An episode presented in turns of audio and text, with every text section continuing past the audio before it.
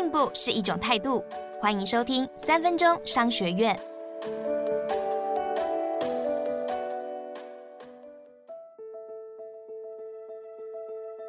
今天要谈的是，对手竟然主动变客户。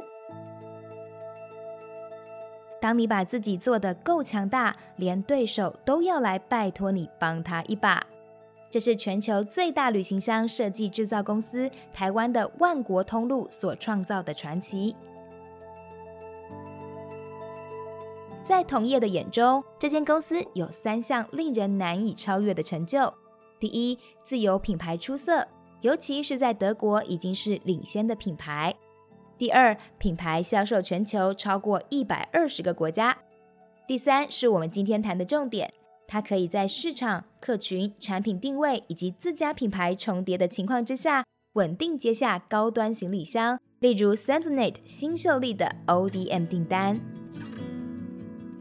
万国通路的董事长谢明正说：“关键就是要很勇敢的在产品上写下自己的名字。”一九七九年是台湾箱包业代工起飞的年代。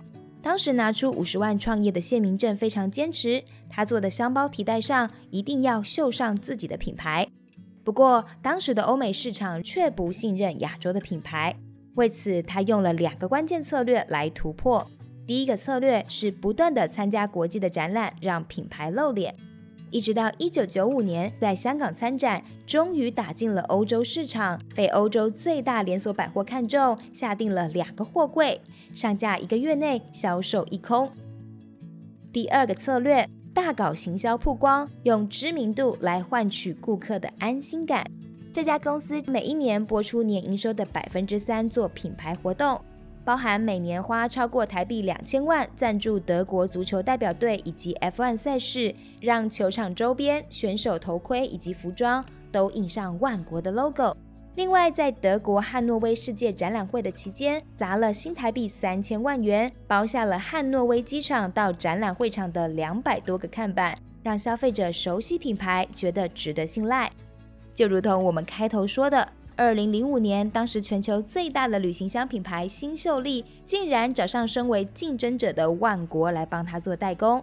不止如此，跟上新秀丽脚步的还包括 Hugo Boss、Camel、Porsche、Tumi 等各国品牌，也都陆续的找上万国来做 OEM 和 ODM。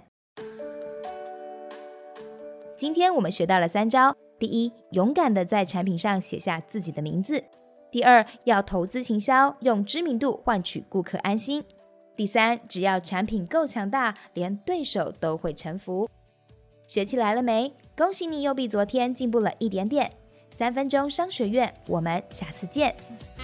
想听更多商业知识，欢迎下载商周 Plus App，商周官网也可以收听，或者是点资讯栏的连结。还要记得订阅商周吧 Podcast，才不会错过每一集的节目哦。